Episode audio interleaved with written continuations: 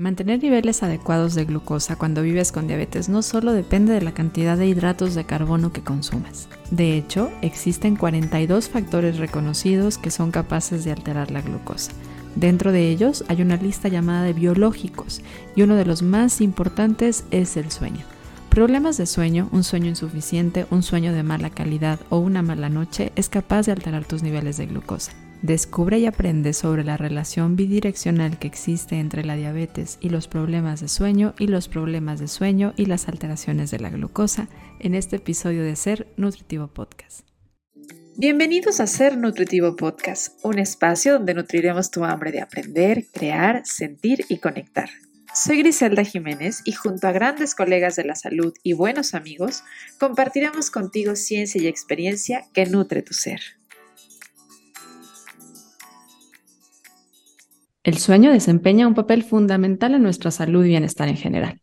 Una mala calidad y cantidad de sueño afectan diversos aspectos de la vida diaria. Y si bien el tema del sueño lo hemos abordado en varias ocasiones en episodios de Ser Nutritivo Podcast, hoy vamos a darle un enfoque un poquito distinto. Porque aunque con frecuencia cuando hablamos de diabetes enfocamos la atención mucho más al consumo de hidratos de carbono y a ciertos alimentos, una de cada dos personas que viven con diabetes tienen problemas de sueño. Y el sueño es un pilar importante en el control de la glucosa, por lo que es un tema que necesitamos hablar para las personas que viven con diabetes. Más la conexión con el sueño y la diabetes es bidireccional, pues si bien sabemos que no dormir afecta a la glucosa, también las alteraciones en la glucosa afectan a la calidad y a la cantidad de sueño. Y esto en el tema de la diabetes tiene muchos matices y muchas interacciones. Así que de esto es justo lo que vamos a hablar en este episodio de Ser Nutritivo Podcast. Y para hacerlo ya saben que me busco buenos acompañantes profesionales en el tema, apasionados de estos temas. Y hoy me acompaña Héctor Infanzón. Él es nutriólogo, educador en diabetes certificado. Me encuentro muy emocionada, aparte de coincidir con él en este episodio, donde sé que él le gusta abordar el tema de la diabetes y vamos a verlo desde un ojito que muchas veces los nutriólogos abandonamos y que forma parte importante del estilo de vida y de las intervenciones que si bien no, hace, no hay que hacer intrusismo, hay especialistas en esta área, nosotros también necesitamos abordar y concientizar a nuestros pacientes. Héctor, bienvenido y muchas gracias por decir que sí esta entrevista de Ser Nutritivo Podcast. Gris, muchísimas gracias por recibirme en este espacio tan bello.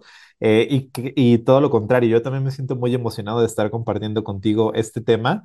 Sé que también te apasiona el área de la diabetes, entonces creo que van a salir muy buenos mensajes eh, y qué mejor que compartir con todos los que nos van a escuchar. Aunque amamos el poder que tienen los audios, sabemos que también las expresiones faciales nos ayudan a entender mejor el mensaje. Y es por eso que este episodio y los episodios de Ser Nutritivo Podcast también los encuentras en un formato de video, donde podrás ver la entrevista, conocer a nuestros invitados, y sentir como que estamos platicando juntos. ¿Te gustaría verlo? Abre YouTube, busca nuestro canal de Ser Nutritivo Podcast y sé parte de aquellos que escuchan y ven Ser Nutritivo Podcast. Esperemos que, sea de utilidad. Pues emocionados ya vamos a ir adentrándonos poco a poco al tema, pero antes de me gustaría que te conozcan un poco, porque esta emoción que siento es porque creo que además de ser un gran profesional, veo un gran ser humano muy nutritivo, pero ¿qué te llevó a ti a, buscar esta parte de, de especializarte, de enfocarte en la atención del paciente que vive con diabetes? Platícanos un poquito. Muchas gracias por esa pregunta. Fíjate que es algo muy curioso. Yo llegué al mundo de la diabetes por casualidad y también creo que causalidad. Eh, en un congreso alguien me, encontró platicando entre colegas, me invitó a acudir a un campamento para niños con diabetes, ¿no? Así tal cual fue la invitación. Eh, fue cuestión de mandar un correo y que me aceptara, ¿no? Eh, de manera, digamos, como resumida. La verdad es que yo no sabía mucho a qué iba, ya que me enfrentaba.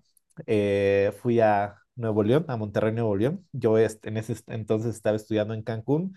Entonces, básicamente viajé de sur a norte a encontrarme con un espacio que yo creo que marcó la diferencia en mi vida profesional, ¿no? Llegué a este campamento y justo me encontré con una comunidad de personas que vivían con diabetes, niños, adolescentes, ya no tan niños ni tan adolescentes, más grandes, eh, que justamente me recibieron y tuvieron ese ímpetu de dejarme aprender de ellos, ¿de acuerdo? Y eso sucedió en el 2015, unos meses antes de que yo terminara la licenciatura en nutrición y gastronomía. Y eso yo creo que también me fue llevando un poquito y me fue orientando hacia el área de especialidad que después tomé. Mi servicio social lo hice en un área de diabetes. Después me formé como educadora en diabetes, me quedé, que, me quedé a trabajar en esa área eh, de diabetes en la que hice mi servicio social y eso ha ido como que reforzando este, este interés por acompañar a las personas que viven con diabetes y sobre todo desde un punto de vista muy diferente, porque escuchando sus historias, eh, escuchando eh, cómo ha sido su vida con diabetes, qué profesionales los han ayudado, cómo se encuentran, cuáles son sus miedos, cuáles son sus perspectivas, cuáles son sus expectativas incluso de tener un mejor tratamiento. Yo creo que eso ha ido cambiando y ha ido moldándome impresionantemente y creo que lo más valioso de esto es que he aprendido de ellos mismos, de quienes viven con diabetes, de los profesionales que tienen esta misma visión de hacer diferente este manejo y por supuesto de quienes tienen este interés, eh, profesionales que se quieren formar y quieren aprender más de diabetes eh, para cambiar justamente sus y tener mejores herramientas, ¿no? Entonces, lo vería así y te lo resumiría así y creo que desde el 2015 ya estoy en esto, ya son 2023, ya ocho añitos en este camino y digo, lo he disfrutado muchísimo. Gracias por compartirnos tu historia y por, por llevarnos un poquito a lo largo de, de lo que ha sido tu, tu, tu, entrada a este mundo. Y bueno, esperemos que en este mundo de la diabetes te acompañes a muchas más personas a lo largo de los siguientes años. Oye, vamos adentrándonos al tema. Habrá algunas personas que a lo mejor ahorita digan, bueno, ¿y dónde está la dirección entre una cosa y otra? ¿no? Yo creo que a veces las preguntas que te voy a hacer van a sonar un poco repetitivas, pero si ponemos bien atención se van a dar cuenta que no es lo mismo. Y me gustaría empezar por preguntarte, ¿cómo impacta una mala noche en la glucosa? O sea, esto pensando en que pueda ser un factor de riesgo al desarrollo de diabetes. Totalmente. Creo que ahorita lo mencionabas al, al inicio del podcast, donde hay esta relación como bidireccional, ¿no? Que pensaríamos que no, pero sí, si nosotros tenemos una mala noche, hay mayor riesgo de desarrollar ciertas complicaciones, ¿no? Eh, en este caso, diabetes, obesidad o algunas otras condiciones crónicas y viceversa. O sea, si nosotros vivimos con diabetes y tenemos una mala noche, hay muchas situaciones fisiológicas que el cuerpo, entendámoslo así, va a tratar de hacer para regular o para atenuar un poquito eso que estamos haciendo, ¿no? Eh, parecería que no sucediera nada y que diríamos, solo no dormí, ¿no? Pero, ¿cómo se sienten, no? Yo, yo les invitaría a hacer esta pregunta. Ustedes, si no viven con diabetes o si viven con diabetes, ¿qué sucede cuando no duermen una noche bien, no? ¿Cómo están al siguiente día? ¿Qué sucede si esto se va acumulando, no? A nivel del cuerpo, empieza a mandar algunas señales, ¿no? Y de manera fisiológica, digamos que el impacto puede ser en tres vías, ¿de acuerdo? Una es que va a haber una resistencia a la insulina fisiológica, ¿de acuerdo? Esa resistencia a la insulina va a hacer que la glucosa no se aproveche de la mejor manera, ¿de acuerdo? Recuerden este ejemplo tan clásico de que las llavecitas no abren las puertas y entonces la glucosa está en la sangre, eso sucede, ¿de acuerdo? Y es algo fisiológico, ¿de acuerdo? Lo siguiente eventualmente sería esta regulación de la glucosa. Ajá. Si hay una resistencia, pues mis niveles van a estar oscilando mucho, es decir, van a estar muy altos, pueden también estar bajos en algunos casos en particular. Y por supuesto, eso para quien vive con diabetes y para el manejo, para la gestión que puede llegar a tener, puede ser que no sea lo más adecuado. ¿De acuerdo? También pueden haber cambios en el apetito, ¿de acuerdo? Y por supuesto, podemos tener ya algunas alteraciones del sueño que hablaremos más, más adelante y que sí puede estar relacionado. Entonces, es como, lo podríamos ver como una bolita de nieve, como algo que empezaría como, hoy no, hoy solo dormí de 3 de la mañana a 6 de la mañana porque tenía trabajo y porque tenía que levantarme al día siguiente, hasta que ya se empiecen a presentar estos, estos casos en particular. Y podríamos tener justamente algunos escenarios, ¿no? De ya eh, viviendo con diabetes, justo alguien me, me, platicaba hace poquito, oye, ¿qué sucede si, si tengo, si me despiertan síntomas de una hiperglucemia, glucosa alta, ¿no? O si tengo una hipoglucemia, que estas famosas hiper o hipos eh, nocturnas, ¿no? Que son niveles altos o muy bajos de la glucosa, te despiertan, ¿no? Y te interrumpen el sueño. Entonces, lo que, lo que debería ser un sueño sin despertares y con todas las fases que corresponden al sueño, termina siendo, eh, digamos que todo modificado.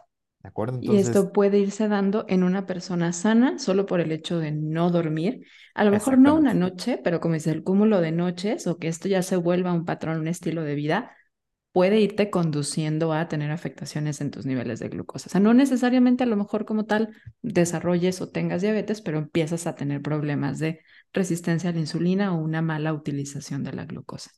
Y, justo ahorita que comentabas, Gris, que tal vez son algunas, algunas cosas que debemos de considerar. Fíjate que lo que he visto que es en los consultantes en los cuales tengo oportunidad de conocer de primera vez y les pregunto esta cuestión del sueño, he visto muchas caritas de asombro, ¿no? Como de tú, ¿por qué siendo nutriólogo me preguntas cuánto duermo? Y de verdad que se sorprenderían de, de saber, ¿no? Y de decir, ah, ahí sí, o sea, esa es como una respuesta clásica, ¿no? ahí sí, fíjate que casi no duermo, ¿no?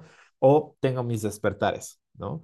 Entonces, hay algunas cosas que incluso se podrían explicar eh, desde ahí. Entonces, yo creo que esta pregunta eh, que todos nos deberíamos hacer, ¿cómo estamos durmiendo? ¿No? De hecho, eh, justo eh, estudiando, ¿no? O documentando un poquito más para el tema, apenas este año salió un artículo que justamente decía, o sea, el sueño también importa, ¿no?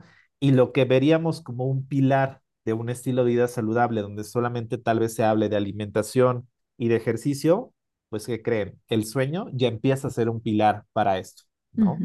Ya parece ser que más es un tripié y hasta podríamos decir más una mesa, porque también entra el tema emocional, ¿no? Y a veces también lo dejamos fuera, que realmente decir son estas dos, dos, dos cuestiones nada más, ¿no? La parte ejercicio y alimentación. Hay mucho más que tenemos que ver dentro de un patrón saludable. Y ahora vamos hablando en, la, en una persona que ya vive con diabetes. ¿Cómo puede verse afectado su sueño? Tú ahorita hablabas de un, un, descontrol, ya sea que haya hiperglucemias o hipoglucemias que pueden darse y estos despertares nocturnos que aparte son de los primeros síntomas que se llegan a dar, ¿no? De manera muy temprana. Sumado, yo pensaría también ahí que tiene mucho que ver con el sueño, el aumento de las veces que te paras a orinar en la noche. Entonces, son de las primeras señales importantes, pero hay más que podría estar afectando la calidad de sueño de una persona que vive con diabetes. Sí, totalmente. Y esto, ¿por qué cobra relevancia? Me gustaría justo explicarlo desde dos perspectivas, ¿no? Eh, cada año se van actualizando como estos estándares de cuidado para el manejo de la diabetes, ¿no? Y una de las cosas que ha surgido como comportamientos de, de salud, ¿no? De autocuidado, es justamente el sueño, ¿no? ¿Por qué? Porque justamente se relaciona la cantidad, la calidad incluso se empieza a hablar como de los cronotipos, ¿no? De cómo van tus horas de, de sueño. Entonces, eso dentro de un patrón de actividades de 24 horas representa una parte importante, ¿no? Al menos entre 6 a 8 horas. Eso, eso me gustaría como dejarlo como inicio. Y la otra cuestión es que antes no se consideraba como un comportamiento autocuidado, ¿no? Hablábamos de la alimentación, del ejercicio, de lo emocional, de las hipohipoglucemias, de los niveles de glucosa, ¿de acuerdo? Pero algo que también se ha empezado a hacer es, ojo, hay que checar cuánto duermes, porque esto también es importante. Y porque una de las cosas que se le ha visto relevancia para la reducción de riesgos a largo plazo, eh, como para las complicaciones de diabetes, es justamente qué tanto duermes, ¿no? ¿Cuántas horas tienes? Porque justamente volvemos a lo mismo, o sea, si, si estas horas de sueño me van a ocasionar a mí que tal vez mi insulina no esté funcionando bien, ¿de acuerdo? Que tal vez ahí tenga una eh, desregulación o, no esté funcionando también ese sistema de la insulina, que es una hormona, y el glucagón, que también es una hormona, ¿no? Que ahí tienen como un estira y, y afloje, por poner un ejemplo tal vez cotidiano. Y si eso también me, me, lleva a producir mayor glucosa de mi hígado, que está viendo que no estoy durmiendo bien y que necesito energía para mantenerme en actividades, sea, todo eso me produce este, este escenario, ¿no? De tener mis niveles de glucosas oscilantes, ¿no? Como si fuera una montañita rusa. Imaginémoslo así, ¿no? Si imagínense que esta montañita siempre estás arriba, pues siempre vas a mantenerte alerta en ese sentido, ¿no? Entonces, ya viviendo con diabetes, eso es lo que te lleva a que esta gestión de tu sueño y de tu diabetes, pues tal vez no esté siendo de la manera más óptima, ¿no? Y tal vez hay algunas cosas que se tengan que cambiar para lograr ir gestionando eso. Ok. Y Platícanos un poco de los despertares, siendo algo que muchas personas tienen, y creo que también hay más síntomas, porque a mí me toca escuchar de repente mucho en la consulta esta parte de dolores neuropáticos que también afectan mucho la calidad de sueño, el, el mal de piernas inquietas, ¿no? Que también tiene que ver con esta parte de estrés y alteraciones hormonales, em, como también algunas personas por este descontrol llegan a tener hambre en la noche, entonces levantan por ahí de las 3 4 a buscar alimento y a buscar glucosa, o sea, azúcar. Entonces, hay, hay varias cosas que pueden afectar al, al... Y a mí me gusta pensarlo así. La verdad es que al final, lo interesante de este tema, y creo que aquí vamos a llegar como resumen y me voy a adelantar un poco, es que la ventaja es que ya sea que mejores la glucosa, mejora el sueño, o mejora el sueño y mejora la glucosa. O sea, por donde empieces las cosas están bien.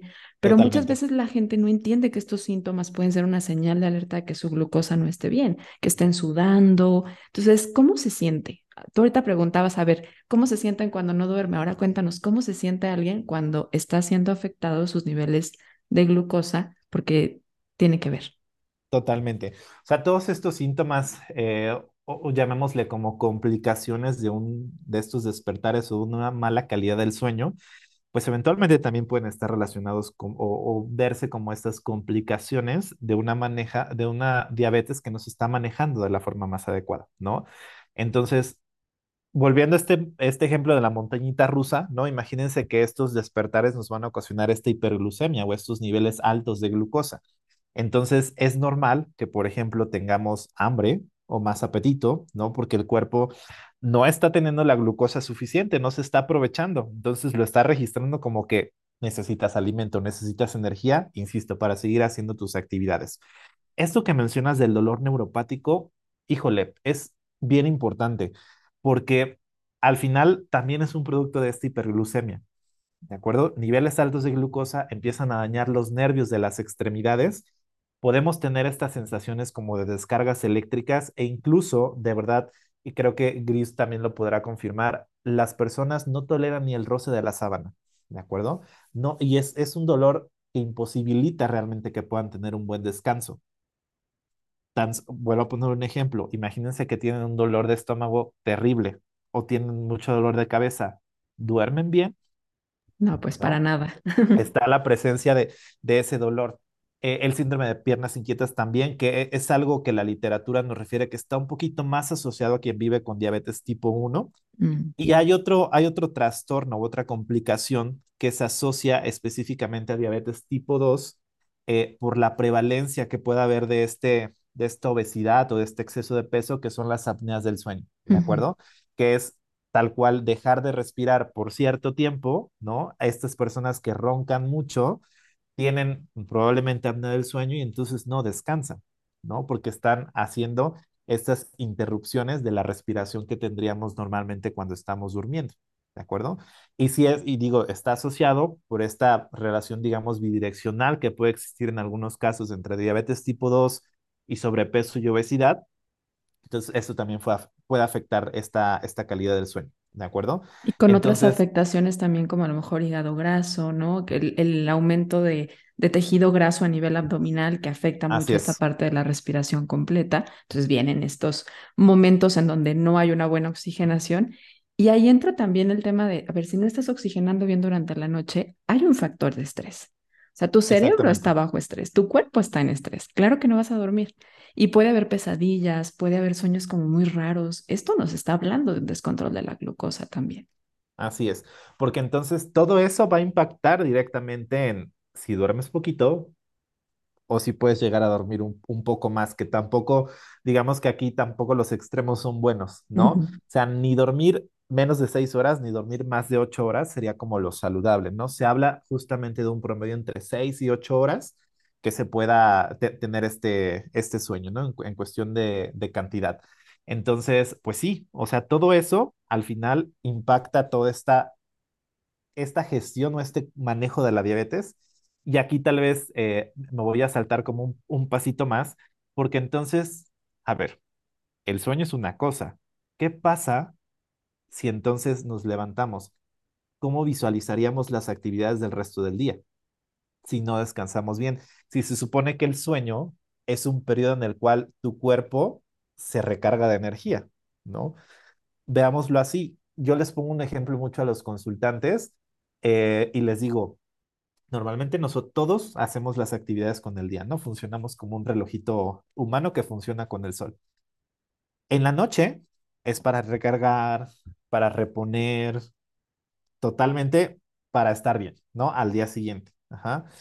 ¿Qué pasa si en la noche ocupamos esa energía para hacer otras cosas? ¿No? ¿Cómo vamos a estar al día siguiente? No, pues aletargados y probablemente también ahorita que te escuchaba, inflamados. Y la inflamación la relacionamos mucho a nivel intestinal, a esta sensación como de, de distensión en el abdomen, pero no necesariamente, o sea, esta microinflamación en nuestros órganos, que también la inflamación es algo que se regula durante la noche. Entonces, no dormir bien nos va a aumentar el estado inflamatorio.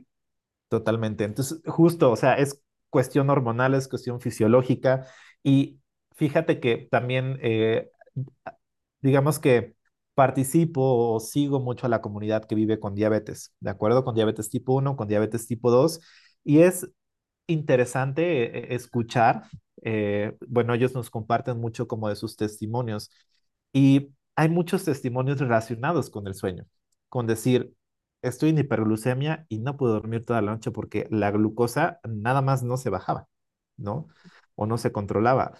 O lo contrario, por cuestiones eh, o por factores de la vida misma, tuvo una hipoglucemia en la noche y no me subía y entonces tomé, tomé cinco juguitos y corregí y la glucosa no subía por, por encima de 100 y yo no me podía dormir en ese nivel, ¿de acuerdo? Entonces también ahí es cuando empieza a sumar otros factores que son interesantes, ¿no? Y, que eventualmente importan.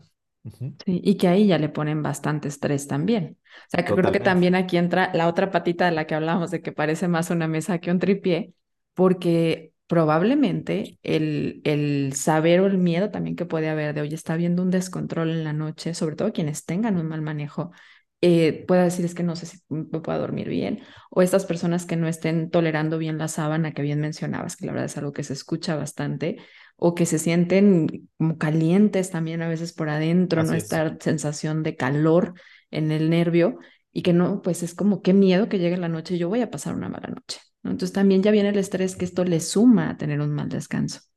Totalmente, sí, o sea, son creo que son muchos factores, o sea, y creo que como tú bien mencionabas, o sea, como lo emocional o de salud mental, por supuesto que también está relacionado con el descanso, ¿ok? no, no hay una buena recuperación, eh, pueden haber preocupaciones, pueden haber estrés, pueden, puede haber ansiedad, eh, puede haber algún tipo de depresión que permita, que no nos permita dormir y que nos mantenga en estado alerta todo el día, entonces, más bien toda la noche. Entonces, o que voltee el ciclo del sueño, ¿no? Y en la noche a lo mejor estás alerta, pero en la mañana o en el día estás todo adormilado. Totalmente, ¿no? Sí. Em, en tema de, de, actividad física, tú la, digo, es algo elemental, por supuesto, dentro de un estilo de vida saludable, pero a las personas que están teniendo problemas para, desde el sueño y tengan diabetes, ¿tú qué les recomendarías? hacerlo cercano a la noche, hacerlo más respetando el ciclo circadiano, o qué papel jugaría ahí en el tema de la regulación también del sueño? Creo que definitivamente respetar mucho este tema del ciclo circadiano, ¿de acuerdo? ¿Por qué? Porque eventualmente el hacer actividad física mejora la sensibilidad a la insulina, ¿de acuerdo? Puede regular mejor los niveles de glucosa, pero esta sensibilidad a la insulina todavía tiene eh, un periodo de tiempo lo suficientemente para que alcancemos hacia la noche, ¿no? Y podamos tener un mejor sueño. Entonces, respetando el ciclo circadiano sería, pues, hacerlo en la tardecita, ¿no? No tan pegado a la hora de dormir, porque también puede activar eh, hormonas contrarreguladoras que eventualmente hagan que la glucosa, pues, se pueda ir eh, como un poquito estable, pero podamos subir o podamos bajar dependiendo de qué decisiones hayamos tomado. La realidad es que también esto no es tan simple, ¿de acuerdo? Porque pareciera que haces ejercicio, no, pero también en una persona que vive con diabetes, la verdad es que es algo más integral, porque también va a depender qué lecciones tomó para comer, ¿no? Cómo está su monitoreo, qué tipo de medicamento tiene en las noches, ¿de acuerdo? No es tan sencillo decir solo haga ejercicio por las tardes, ¿de acuerdo? Porque imagínate, le decimos haga ejercicio por la tarde, pero eventualmente en la noche se va a aplicar insulina, su insulina basal y aparte tal vez tiene, tiene otro hipoglucemiante, ¿no? Metformina y además es de las personas que cena muy ligero. El ejercicio sí estuvo bien, sí le ayudó a mantener sus niveles de glucosa, pero tal vez hacia la noche otros factores puedan llegar a afectar, ¿no? La importancia del automonitoreo. ¿no? O sea, al, un paciente que se conoce, un paciente que se ha automonitoreado y que también va, va y discute o platica con su profesional estos datos, puede llegar a decir, ok, el momento ideal para mí es a lo mejor en la mañana. Tal vez mi desayuno es más vasto, tiendo a tener un poquito más de elevaciones, más estrés que a lo mejor también modifica la glucosa. Mejor lo hago después de desayunar. Y habrá otros que no, que tal vez les ayude más por la tarde noche. Habrá algunos que también depende del tipo de ejercicio que realicen, porque pues no es lo mismo el salirte a lo mejor a caminar a paso lento o hacer yoga que ponerte a correr, trotar o subirte a la bicicleta, ¿no? Entonces también de eso depende. Aquí entra el famoso depende, que es la recomendación y la respuesta con más evidencia científica en la nutrición. Justo, justo eso que mencionas de, del, del nivel de glucosa y del ejercicio, yo creo que eso también sería otro factor. El, el otro día también alguien me mandó como un ejercicio de qué harías tú en este caso, ¿no? Y era de un caso igual, algo que subió una persona con diabetes, mencionaba, no sé si hacer ejercicio, no sé si desayunar o ambas, ¿no? Eso sería un poco si lo pusiéramos en este ejemplo. Hago ejercicio, ceno bien y me voy a descansar temprano, o hago ambas. Ejercicio más cenar bien y me voy a descansar temprano, ¿de acuerdo? Entonces, si queremos corregir como estos eh, hábitos o, entrar un poquito a la higiene del sueño, lo ideal sería que no hiciéramos el ejercicio tan pegado a cuando vamos a dormir, ¿de acuerdo? Insisto, para bajarle un poquito al ritmo que, que a veces muchos de nosotros tenemos del día a día, ¿de acuerdo? Eso sería uno y tal vez ya las actividades que se puedan hacer más, más pegadas a, la, a cuando vamos a dormir, tal vez no sean de actividad física tal cual, pero sí sean de actividad para aquí, ¿de acuerdo? Y de actividad que nos permita por completo bajar ese ritmo. Y son actividades que también entran dentro de este, auto, dentro de este modelo de autocuidado de mi diabetes. Ajá. Porque dentro de la parte de afrontamiento saludable, de vivir con diabetes, es un poco hacer tu gestión emocional, hacer tu gestión de sentimientos, hacer la gestión del estrés que podemos tener del día. Ajá. Que como ya vimos, o sea, son factores que al final sí influyen en, cómo vaya a ser mi calidad del sueño. ¿De acuerdo? Sí, a lo mejor por la mañana haces algo más intenso y si quieres moverte, te gusta, haces algún ejercicio mucho más relajante o que sea, como dices, a lo mejor más emocional, ¿no? Una escritura, un diario o algo que sea más, más como recreativo que realmente intenso a nivel cardiovascular, porque hasta por cuestiones de temperatura aumenta la temperatura cuando hacemos ejercicio. Entonces, esto no permite que descansemos igual. Entonces, es como ir entendiendo que existen, de hecho, los mandamientos del sueño y uno de ellos es ir bajando esta temperatura y respetar mucho más el ciclo circadiano.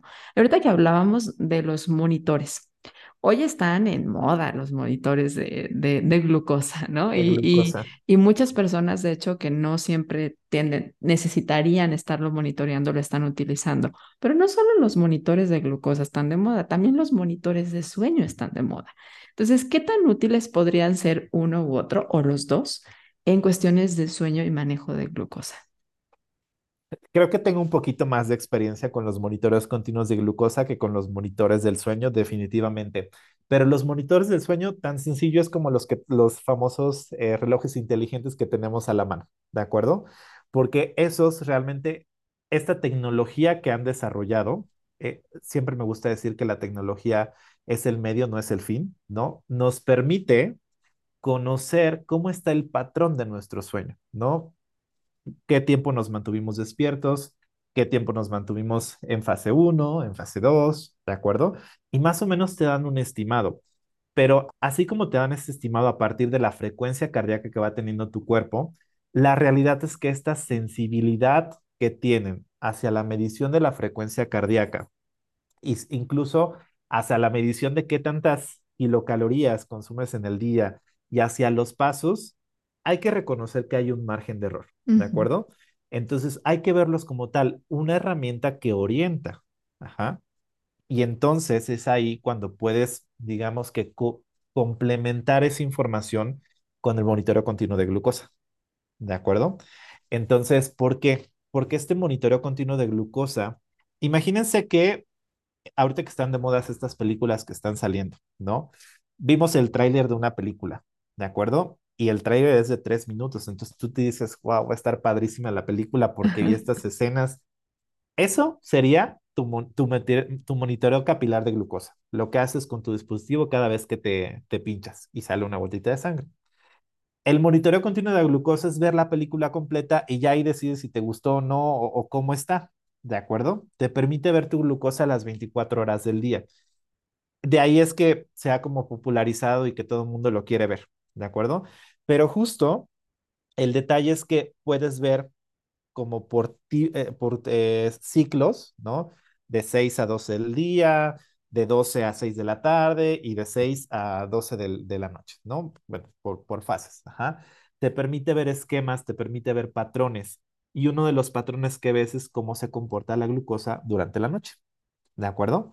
Entonces, puedes ver si tu glucosa se mantiene estable, ¿no? Dentro de ciertos niveles, que lo ideal sería entre 70 y 180 más o menos, que lo que llamaríamos como un tiempo en rango, o puedes ver si tu glucosa tiene picos o si tiende a seguir hacia abajo, ¿de acuerdo? Una de las cosas más valiosas y también por eso se complementa, a ver si mi dispositivo eh, smartwatch me está diciendo que mis, yo estoy teniendo un buen descanso, pero mi motivo continuo de glucosa veo que mis glucosas están hacia arriba, puede ser que algo no esté eh, contrastando bien, ¿de acuerdo? Y que tenga que platicarlo para ver si sí es cierto o no. Puede ser que sí esté sintiendo que en la mañana me despierta sumamente cansado, ¿no? Y entonces mejor decido quedarme con una herramienta, ¿de acuerdo? Entonces, justo una de las cosas que pueden llegar a, decir los consultantes es que justo me lo dijeron la semana pasada, ¿no? Ah, es que vi que en la noche hago hipoglucemias, ¿no? Pues sí, a veces no nos damos cuenta de esos. Entonces, te permite visualizar lo que no es, no sería visible con algunas otras estrategias. Entonces, yo creo que esa es una tecnología eh, que sí favorece, ¿no? Que no es necesario que lo usemos siempre, pero como ejercicio de autoconocimiento y para que puedas tomar decisiones y para que puedas hacer ajustes, funciona bien. O sea, buenos momentos es cuando ya sabes que como que en la noche algo está pasando y yo no estoy durmiendo bien, me estoy levantando con algunos de estos síntomas que mencionamos o me cambiaron la dosis de medicamento o he empezado a tener algunos síntomas que antes no tenía. Entonces ahí podría ser un momento, pero tampoco la hipervigilancia, porque esta también puede ser un factor de estrés que puede estar afectando en sí como bola de nieve también a la parte del sueño. Totalmente. Y eso es, es justo es algo personal que, que, me pasó, este, nada más como comentario chiquito y paréntesis. Eh, hace algunas, eh, algunos meses tuve una condición de salud que no me permitía dormir. Entonces, una semana tuve estos despertares eh, porque era toma medicamento, porque era toma ciertos signos vitales. Entonces, una semana después fue así de, es que tengo miedo de no poder dormir, ¿no? Y eventualmente se acercaba la noche y yo decía, no, es que casi, casi necesito el aceite, necesito la velita, necesito todo, ¿no? Estos mandamientos que, que decías, Gris, eh, para poder dormir, ¿no? Entonces, imagínense que eso es algo más continuo, algo que puede estar todavía ejerciendo más presión hacia ti. Ahí hay, ahí hay respuestas, ¿no? Y ahí hay cosas que reflexionar y que cambiar, eh, por supuesto. Sí, creo que e, es importante ver a la tecnología y en general, pero sobre todo a la tecnología utilizada en temas de salud como algo neutro, como una herramienta, como la mencionabas tú. Pero a ver, el estar teniendo el monitoreo continuo de glucosa no te va a solucionar el problema si tú no haces nada. O sea, simplemente esto es para tener un dato y un dato bastante bueno y amplio pero tienes que tener acciones, pero tienes que tener recursos para responder ante eso que está pasando, ¿no? Y mismo caso con los monitores de sueño. Eh, si se está volviendo en algo que te está obsesionando, que estás revisando con más obsesión y no lo puedes ver con esa neutralidad, entonces probablemente sea mejor que te quites ese relojito por la noche y te desconectes un poco de esta, de esta hipervigilancia que puede ser el factor principal de que tu sueño no esté bien y que también puede estar afectando tus niveles de glucosa en la mañana. Sí, completamente de acuerdo. Verlos como dispositivos que pueden facilitar, pero insisto, o sea, creo que hay un proceso que la persona debe estar dispuesta a seguir y este proceso es autoconocimiento, trabajar sobre sus resultados, ver si funciona o no, o cambiar de estrategia. ¿De acuerdo? Entonces, sí, creo que antes de eso hay, hay estrategias que tal vez son más compatibles eh, con el manejo en general, ¿no? De, de la condición. ¿Sabías que ahora Spotify te permite calificar tus podcasts favoritos? Si estamos dentro de tu lista, califícanos con 5 estrellas. Esto nos ayuda a posicionarnos de mejor manera en Spotify y lograr crecer nuestra comunidad. ¿Cómo hacerlo? Ingresa al perfil de Ser Nutritivo Podcast en Spotify. A un lado de la campanita encontrarás tres puntos en vertical seguido del texto que dice calificar este programa. Califícanos y ayúdanos a crecer. Ahora sí, regresamos al episodio. Y por ejemplo, en relación a temas del horario de, de cena, Tú mencionabas hace rato que hay personas que son más de cenar ligero. Hoy está también muy en tendencia temas de, del ayuno. Sabemos que si no hay un buen control de glucosa, es importante que cuides eh, este tipo de estrategias y las vas a hacer siempre acompañado de un profesional y, ver si es apta para ti o no. Pero, ¿qué, qué se sabe o qué podríamos recomendar hoy en relación al el horario de, de, cena y si, si juega un papel importante en el dormir bien o no? Sí, sí juega un papel importante el horario de cena y también el tipo de cena, ¿de acuerdo? Y va muy relacionado con el ejemplo que, que, que, les digo a mis pacientes y que te comenté hace un momento, Uris. ¿En qué va a ocupar la energía del cuerpo? En descansar o en hacer la digestión de... No quiero poner ejemplos de alimentos porque van a decir, no, ya jamás voy a, a cenar ese alimento, pero en una, llevémosle una comida copiosa, ¿no? Que tiene gran cantidad de hidratos de carbono, tal vez eh, complejos y una cantidad suficiente de proteína y tal vez grasa no de la mejor calidad, ¿de acuerdo? Pues eventualmente en hacer la digestión. Y entonces el cuerpo, en lugar de producir otras sustancias, de hacer esta regulación de, la, de las hormonas, de la glucosa, pues se va a encargar de esto, ¿de acuerdo? Entonces tiene que ver mucho la calidad de la comida, ¿de acuerdo? Y también el horario. O sea, se ha relacionado mucho el que cenen más tarde con disfunciones y con disregulaciones en el metabolismo. Dentro de, y por supuesto ahí entra la, los niveles de glucosa que estén más elevados, que haya una mejor, una mayor tendencia a la, este, el almacenamiento de grasa eh, corporal, ¿de acuerdo? Eh, al que también puedan eh, tener un impacto en los niveles de presión arterial, ¿de acuerdo? En la sensibilidad a la insulina, ¿de acuerdo? Todos esos eh, efectos podemos tener si cenamos más tarde y no es la mejor calidad de cena, por así decirlo. Entonces, tal vez una de las recomendaciones prácticas que podríamos empezar a establecer dependiendo de cada caso, ¿no? No, no conocemos el caso si tú nos estás escuchando, pero lo ideal sería cenar antes de las 9, 8 de la noche, ¿de acuerdo? Y justo bajo este enfoque de la crononutrición, algo que se ha visto eh, es el ayuno nocturno, ¿de acuerdo? Que no tampoco es una regla que aplique para todos, pero al menos un ayuno nocturno de 12 horas y consumir alimentos puede tener beneficios a nivel del metabolismo, ¿de acuerdo? Va a depender. Si tú vives con diabetes y tienes un esquema de insulina y tienes que hacer ciertas comidas y tienes que hacer ciertos ajustes, puede ser que esa estrategia no sea para ti y que tengamos que utilizar otra, ¿de acuerdo? Si tú vives con, diabetes tipo 2 y uno de tus objetivos es alcanzar un peso saludable y estamos teniendo cierto descontrol metabólico y estamos identificando que tal vez en la cena las elecciones que estamos haciendo no son las más adecuadas, o podríamos mejorarlas, Ajá. pues tal vez esa sea una estrategia para ti. ¿De acuerdo? Y puede ser que tú mismo veas cambios en tu sueño. ¿De acuerdo? Y con el fin, eh, tú ahorita nos hablabas de que no es lo mismo ver la película ver como el, el, el de introducción que nos dan. Eh, habrá algunas personas que a lo mejor no tengan acceso, no puedan, no quieran comprar un monitor, pero también hay otras estrategias como es el monitoreo escalonado, que es estar revisando tu glucosa en diferentes horarios o momentos del día en torno también a lo que comes. Creo que esta es una estrategia que puede ser muy útil para quienes crean que el problema está haciendo por la noche o que tiene que ver con que no está muy bien adecuada su alimentación de cena, ¿no? Entonces, platícanos un poquito qué es, porque habrá a lo mejor alguien que no tenga esta cercanía con su profesional o que su profesional ni siquiera lo haya tomado y a lo mejor nada más le ha dicho, ah, tú, tu hemoglobina glucosilada y listo. Sí, justo te tengo un ejemplo de, un consultante que, que tuve hace algunos meses. Eh, que él estaba haciendo su monitoreo solo en, en ayunos, ¿no? Y entonces estaba identificando que tal vez su glucosa estaba bien, pero algo que nos interesaba era conocer cómo está la glucosa a lo largo del día, ¿de acuerdo? O en otros momentos. Entonces, este monitoreo escalonado justamente es primero hacerlo en el desayuno, después en la comida, después en la cena eh, y en diferentes días, ¿de acuerdo? Dependiendo de tu tipo de diabetes, dependiendo de los medicamentos que utilices, será o diremos si es diario. Por ejemplo, yo a este consultante solamente se lo dejé de inicio eh, una semana y después cada tercer día, ¿no? Un poco para que vayamos visualizando otras, otras formas. Y justo uno de los ejemplos que recuerdo mucho ya cuando me trajo sus resultados y estábamos este, consultándolos fue que fue una boda, ¿no? Las bodas significan no dormir.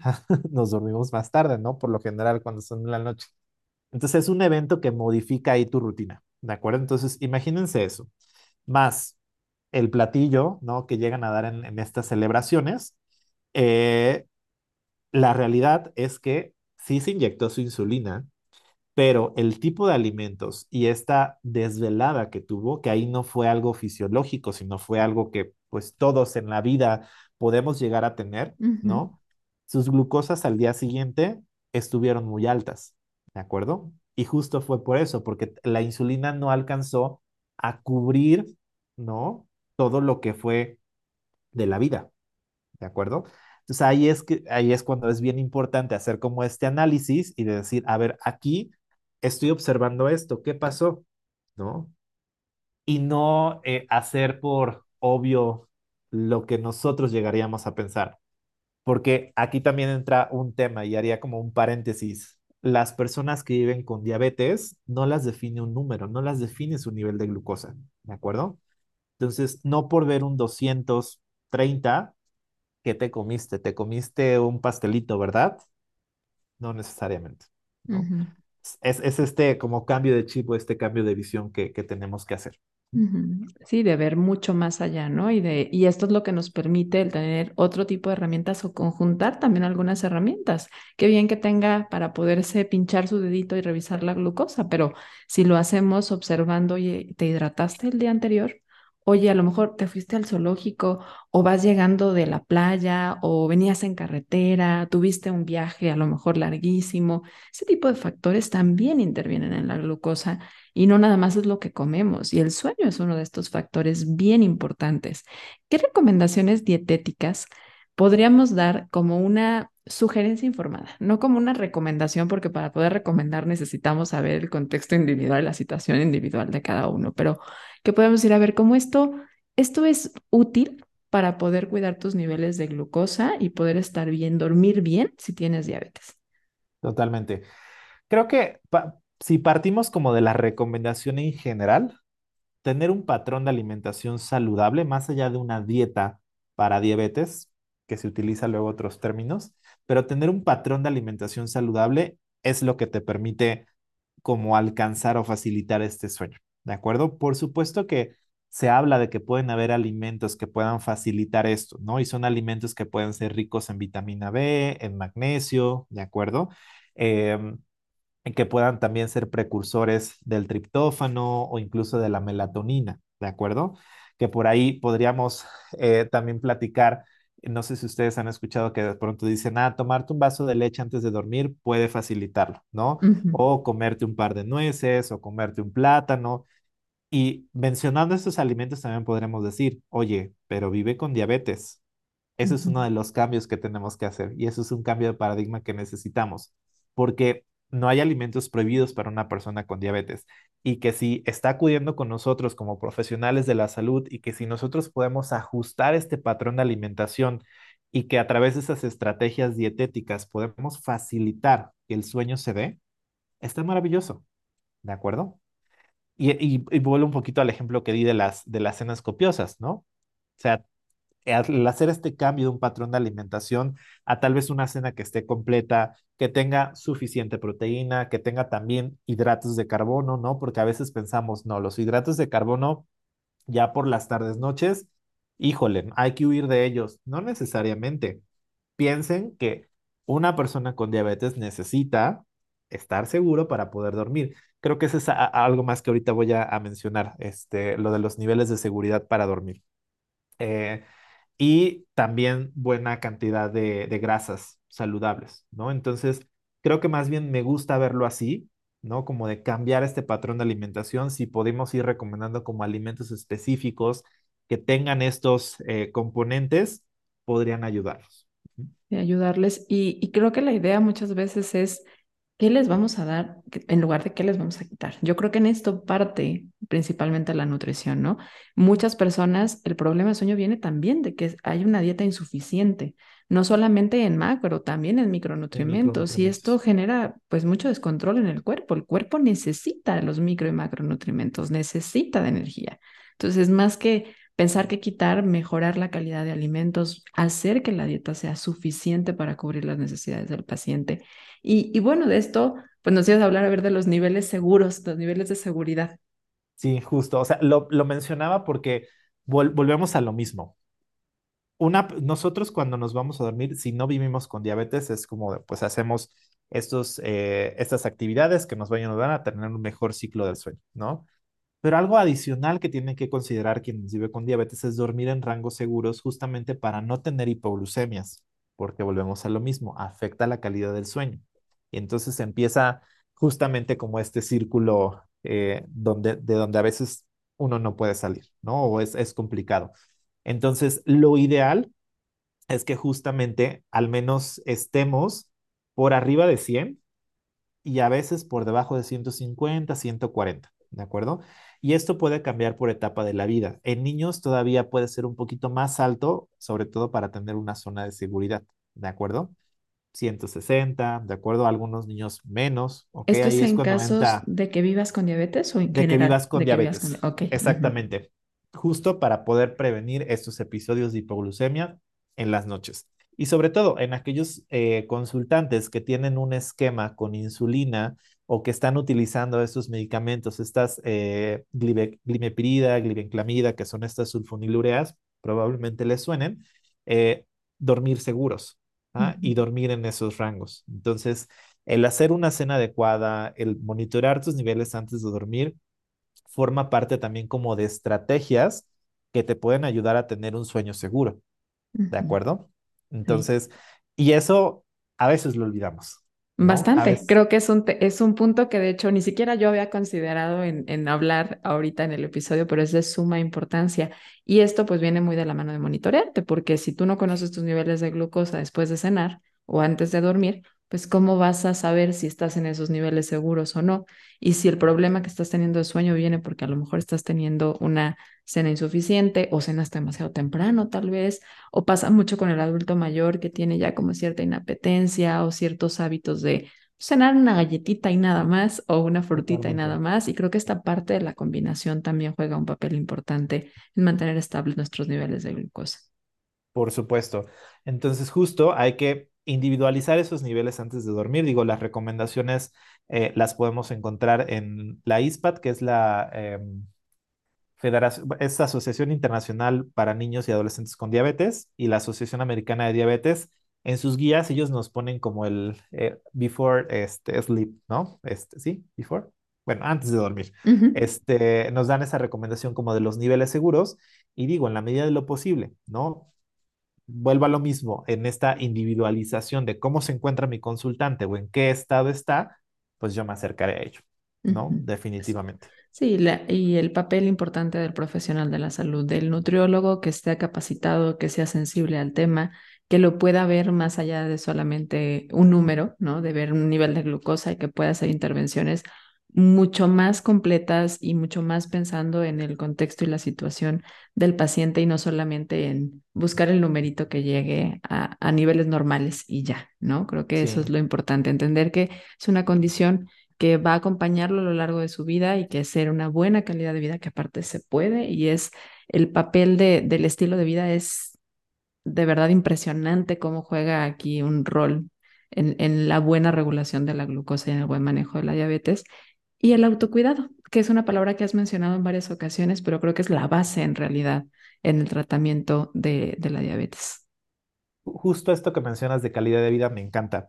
Los, invito a, si tienen oportunidad, eh, consultar este capítulo de, la, de las guías de la ADA de cuidado. En el capítulo número 5 de facilitar medidas de autocuidado, ¿no? o mejorar tu calidad de vida. Hasta el final, este año agregaron el punto del sueño. Y digo, inicié diciendo esto, pero hay un esquema que me parece sumamente relevante porque justamente le da importancia al sueño. ¿ok? Y nos dice que justamente el sueño, si tenemos una buena eh, calidad del sueño, hay disminución de los niveles de glucosa, de los niveles de presión arterial, de los niveles de hemoglobina glucosilada, de los niveles de lípido y mejora la calidad de vida. ¿De acuerdo?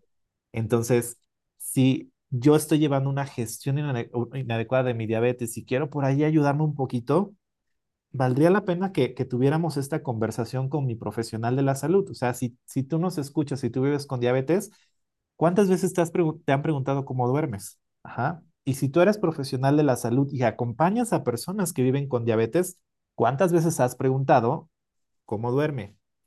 ¿Se siente descansado cuando despierta? ¿No? ¿Ha visto sus niveles de glucosa cuando no duerme bien? ¿Cómo tienden a estar? ¿No? ¿Ha tenido hipoglucemias nocturnas? ¿Ok? Entonces, creo que hay preguntas muy interesantes por hacer y debemos de estar dispuestos a saber estas, estas respuestas, pero sobre todo saber qué vamos a hacer o qué vamos a sugerir. Exactamente, eso iba a mencionar porque habrá quienes a lo mejor sí vayan y, pronto empiecen a, a, abordar el tema del sueño, pero ¿qué hacemos cuando nos dicen, oye, no estoy durmiendo bien? Es normal, ¿no? Le decimos, es normal. No, no es normal no es normal y va a, va a generar toda una bola de nieve de problemas y no va a permitir que el paciente tenga calidad de vida, tenga un buen descanso, se sienta bien el siguiente día, pueda adecuar bien su alimentación y seleccionar de manera pues mucho más adecuada su alimentación al siguiente día porque no durmió bien. Entonces, claro que es elemental y necesitamos como profesionales tener recursos, pero también necesitamos entender que hay una línea delgadita entre lo que nos toca a nosotros y lo que tenemos que trabajar como equipo multidisciplinario, porque no todos los problemas de sueño va a ser algo por la alimentación y los vamos a solucionar dando leche o nueces o lechuga o cosas así, ¿no? También tenemos que ver que, cómo trabajarlo con otros profesionales de la salud cerca de llegar al final de este episodio. Gracias por llegar hasta acá. Cuéntanos, ¿te está quedando alguna duda de este tema? Ahora podrás hacérnosla llegar a través de la cajita de preguntas que colocaremos el domingo después del lanzamiento de este episodio. Ahí estaremos contestando a través de las redes sociales, nuestro invitado y yo, las preguntas que nos dejes. Por lo pronto, regresamos al episodio. Y, creo que esto al final también un, un poco la, como la inquietud que podríamos tener es, bueno, no está teniendo un, buen descanso, este, podríamos ser como muy glucocéntricos y decir, ah, no, por eso es el descontrol de la glucosa. Pero, ¿qué pasa con el día a día de alguien que vive con diabetes, no? Eh, hace algunos años salió una publicación muy famosa de el número de decisiones que toma una persona que vive con diabetes al día, ¿no? Y se vio muy corto en el número, ¿no? La realidad es que la persona que vive con diabetes toma muchas decisiones en el día. Y si en la calidad del sueño también está muy relacionada como con esta destreza, eh, como con esta calidad cognitiva, como esta lucidez que podríamos llegar a tener, imagínense, la gestión puede ser un poquito más pesada, ¿de acuerdo? Y entonces es ese ciclo vicioso, no descanso, al día siguiente, híjole, batallé mucho gestionando mi diabetes, otra vez vuelvo a casa, no puedo descansar, y entonces empieza a haber esta carga emocional de la enfermedad o no, de la condición como me gusta verlo más a mí. Sí. Héctor, pues estamos entrando a la recta final de este episodio, pero no me voy a ella hasta que tú me digas si hay algo por ahí que digas, no, Gris, todavía no, déjame decir esto que no se puede quedar aquí en el tintero. creo que, creo que hemos abordado como muchas cosas, este, como muy importantes, ¿no? No diría que nos, nos, saltamos como algún tema o algún punto en particular. Creo que logramos eh, abarcarlos. Lo sientes completo. particular. Yo lo siento completo. Ok, perfecto. Pues fíjate, Héctor, que en Ser Nutritivo Podcast creemos que la nutrición no es solamente es nutrirnos físicamente, que haya esta parte integral del ser humano que también es nutrirnos mentalmente y espiritualmente. Y nos gusta obtener ideas de nuestros invitados, sabiendo que cada uno tenemos nuestros recursos y que aparte se, se van moviendo a lo largo de nuestra vida, pero así como manera de, de que nos des algunas pistas, ¿cómo disfrutas tú nutrirte mentalmente? ¿Cómo disfruto yo nutrirme mentalmente? Definitivamente compartiendo, ¿de acuerdo? Mm. Creo que eh, mis espacios seguros es poder eh, compartir lo que me gusta y lo que sé, ¿de acuerdo? El que pueda yo dar un poquito, tal vez nutrir a otra persona y yo nutrirme de esa otra persona, creo que es un proceso al que le doy mucha, mucha importancia, ¿de acuerdo? Y hay dos espacios que me gusta, o, o como los veo así, que esto es en la consulta y cuando doy clases, porque también tengo labor docente por ahí. Entonces, esos dos espacios, no sabes cómo me, me nutren eh, definitivamente, ¿no? ¿Y la parte física? La parte física, yo diría que me gusta mucho caminar, ¿no?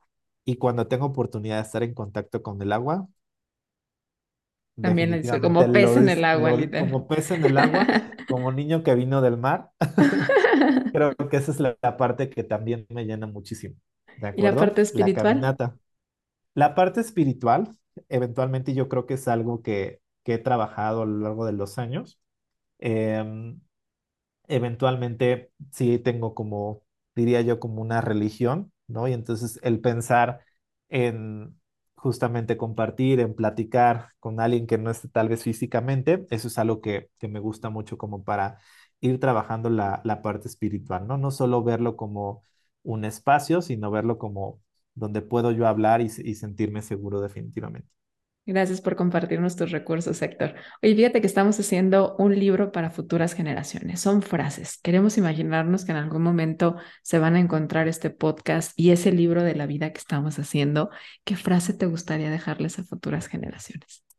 Híjole, me gustan muchas frases. Ah, yo creo que te voy a compartir eh, una de las, una de las frases que últimamente me ha gustado mucho compartir porque le encuentro mucha, mucha construcción. Y es una frase de mis educadores favoritos. Es muy larga, no es tan, este, tan cortita, pero justo déjame buscarla Ajá. para compartírtela. ¿De Y acuerdo? bueno, esa que te está Es, resonando. A ver. sí, justamente es de el educador Paulo Freire, ¿de acuerdo? que es un educador eh, que busca mucho la educación libre, ¿ok? Y justamente su frase dice así, mientras enseño, continúo buscando, indagando. Enseño porque busco, porque indagué, porque indago y porque también me indago. Investigo para comprobar, comprobando intervengo, interviendo educo y me educo. Investigo para conocer lo que aún no conozco y comunicar o anunciar la novedad. Sé que está muy larga, pero el cómo va construyendo esta frase me hace mucho sentido y eso es algo que, que trato de hacer yo, ¿de acuerdo? Puede ser que no lo sepa todo, pero puede ser que al compartir justamente en estos espacios pueda acercarme a esto. Y como educador que eres, no solamente como maestro de, nutriólogos o de formadores, sino que también como educador que eres al acompañar a tus consultantes, ¿no? Y el ver esto, el tratamiento, el acompañamiento al paciente que vive con diabetes es dar educación.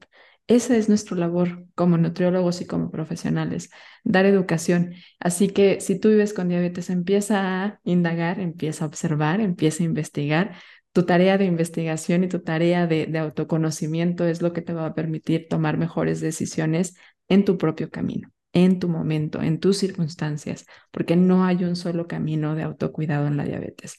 Pero conocer esta información puede ser muy útil para entender a lo mejor por qué tal vez se mueve tu glucosa y tú ni siquiera entendías que tenía que ver con tu sueño y tú pensabas que algo estabas comiendo mal o no entendías que ven, de dónde venía, ¿no? Entonces creo que es el poder que tiene la información. Totalmente. Es un proceso individual y yo reconozco esta, eh, esta valentía, esta vulnerabilidad que podemos tener quienes nos acercamos a buscar respuestas, ¿no? Y quienes nos atrevemos a, tener estas conversaciones, ¿de acuerdo? Eh, y hay algo que, que me resuena mucho y es que todavía hoy en día, desafortunadamente, sigue habiendo mucha desinformación en temas de diabetes, ¿de acuerdo? Tan sencillo y, y creo que fue muy enriquecedor el hablar de este tema que de pronto no se habla tan habitualmente, ¿ok? Y que entonces justo creo que valdría la pena eh, cuestionarse y nutrirse de este tema para realmente pues saber para dónde voy, ¿no? Si, si yo puedo encontrar una respuesta en ello, cuestionarme y buscar ayuda, ¿no? Y justo me, me gusta verlo como esta educación como un acompañamiento, ¿de acuerdo? Eh, un acompañamiento en el que ambas personas vamos, vamos a aprender algo, ¿de acuerdo? Entonces, eh, por eso es que la realidad es que yo reconozco mucho de que quien más aprendo, más allá de las guías y de los libros y de todo, es de los consultantes, de tu consultante que me das esta oportunidad de conocerte, de acompañarte, de ayudarte. Ahí es donde encuentro, creo que un, un mayor tesoro en, en, en este proceso. Y por eso los mencionaste, de hecho, al inicio en tu historia, ¿no? Al contarnos que cómo habías llegado a este mundo de, de, de, aprender y de acompañar a las personas que viven con diabetes, que ellos son tu mejor escuela y definitivamente ellos a través de su experiencia y lo que comparten con esta sensación de vulnerabilidad que mencionas, porque definitivamente es abrirte, es mencionar, es hablar parte de tu historia y también como, como acompañantes que podemos ser de estas personas, necesitamos ser muy compasivos, muy compasivos y entender que no tenemos todas las respuestas. Y eso necesitamos decirlo en voz alta, que nuestros, nuestros pacientes, nuestros eh, consultantes sepan que no tenemos todas las respuestas, que lo que vamos a hacer es acompañarlos a buscar esas respuestas juntos. Así es. Sí. Héctor, pues feliz de haber compartido contigo este episodio. Diles por favor en dónde te encuentran para quien haya hecho clic contigo y quiera que tú seas su, su, su, compañero en este camino o que quieran aprender más o algunos que estén estudiando nutrición, que quieran aprender más sobre el tema, ¿en dónde pueden localizarte? Por supuesto, me pueden encontrar en Facebook como Nutriólogo Héctor Infanzón, es una página eh, profesional de Facebook. En Instagram también me pueden encontrar como nut.hectorinfanzón y si me quieren enviar un correo, eh, escribirme y compartir algunas palabras, es ng.hectorinfanzon.gmail.com. Me encantará eh, compartir y pues al contrario, yo muy, muy contento de, compartir este espacio contigo, Gris. Espero que hayan, que hayamos eh, resuelto todas esas dudas que se generaban en torno a, a diabetes y sueño y si surgen algunas otras dudas, por supuesto que estaré al tanto para entre todos estar respondiendo. Aprovecha nuestra cajita de preguntas que dejaremos en las redes sociales el domingo después de la publicación de este episodio para hacérsela saber y si no, bueno, pues los diferentes medios de contacto con los que ahora pueden llegar hacia Héctor y a más profesionales de la nutrición enfocados en tema de diabetes que les estaremos también compartiendo. En nombre de la comunidad Héctor, muchísimas gracias. A ti que eres parte de la comunidad también, muchas gracias por escucharnos y llegar hasta aquí de este episodio. Por favor, si encontraste aquí información de valor y pensaste en alguien a quien le pueda ser útil esta información, hazla llegar. Y recuerda que, bueno, mientras estemos compartiendo la temporada número 10 de Ser Nutritivo Podcast, encuentras un episodio nuevo cada jueves, así que nos escuchamos la próxima semana. Muchas gracias. Gracias.